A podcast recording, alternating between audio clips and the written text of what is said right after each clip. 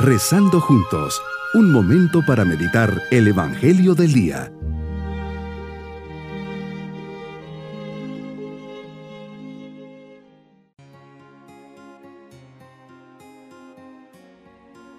Me alegra mucho dirigirles en este día martes de la primera semana del tiempo ordinario mi saludo. Que nuestro corazón sintonice con el Señor en esta meditación. Te doy gracias Señor por este nuevo día, por cada milagro que me concedes. Y hay tantos a mi alrededor, mi vida, la fe, mi salud, la familia, el trabajo, los estudios, las alegrías y descansos Quiero corresponder a tanto amor de predilección. Señor, no me dejes en la indiferencia y la ingratitud. Ayúdame a rechazar el mal y a buscar siempre el bien. Meditemos el Evangelio de San Marcos capítulo 1 versículos 21 al 28. Jesús llegas a Cafarnaúm con tus discípulos, vas a la sinagoga el sábado siguiente y enseñas con autoridad, no como los escribas Ahí estás en la sinagoga cuando llega un hombre endemoniado y te grita, ¿qué quieres de nosotros, Jesús Nazareno?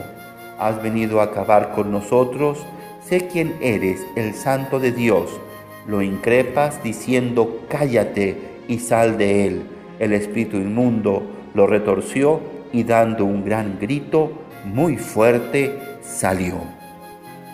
Curioso, Señor, cómo tu autoridad es reconocida por el demonio.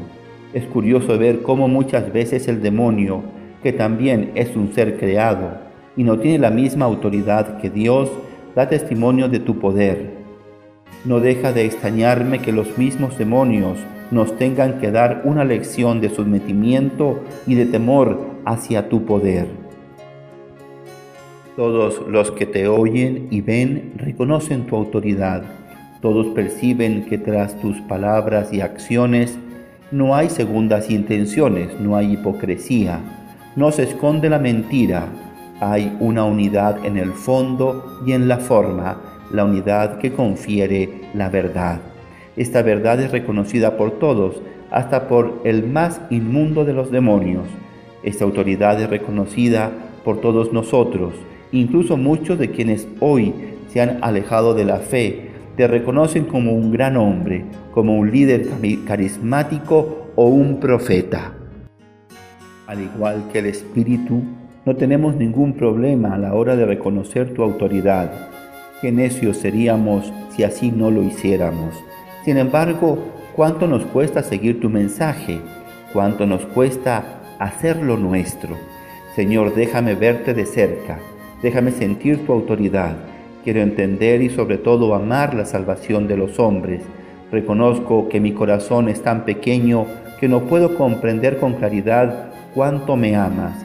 Vas por nuestros caminos, por nuestras vidas, pasas a nuestro lado, nos llevas de la mano y a veces no nos damos cuenta. Te pido, Señor, que me liberes de todos los males que me acongojan, que me hacen sufrir o especialmente me alejan de ti me hablas al oído y no te escucho. Pasan maravillas a mi alrededor, los niños sonríen, la gente se quiere, las flores adornan el paisaje, el sol se pone con gran belleza, las estrellas me hablan de ti, pero yo sigo en lo mío, a la carrera de un sitio a otro sin saber muy bien qué busco y qué quiero. Pasas una y otra vez a mi lado y no te veo, me llamas de diferentes formas, y no soy capaz de escuchar tu voz. Necesito, Señor, abrir mi corazón, descubrir tu espíritu, escuchar, Señor, lo bien que suena mi nombre cuando tú lo pronuncias, que sepa ver las pequeñas cosas que pasan a mi alrededor como luces de un camino que me vas indicando, que te descubra Jesús en el día a día, que no te ponga a prueba con la búsqueda de grandes milagros o acontecimientos extraordinarios en mi acontecer diario. Dame la gracia de verte en el susurro del tiempo, en el silencio de mi corazón. Mi propósito en este día, reconocer en mi vida la autoridad de Jesús, que me enseña con sus palabras y con sus acciones. Seré coherente, todo lo que digo procuraré hacerlo vida. Mis queridos niños, Jesús llega a Cafarnaúm y estando en la sinagoga se le aparece una persona endemoniada. Pero Jesús tiene poder y autoridad para todo y lo manda que salga. Y este, aquejado por el mal, queda liberado y en paz. Así es Jesús con nosotros, siempre nos libera del mal y nos cuida de todo lo malo. Y nos vamos con la bendición del Señor. Y la bendición de Dios Todopoderoso, Padre, Hijo y Espíritu Santo, descienda sobre todos nosotros. Bonito día.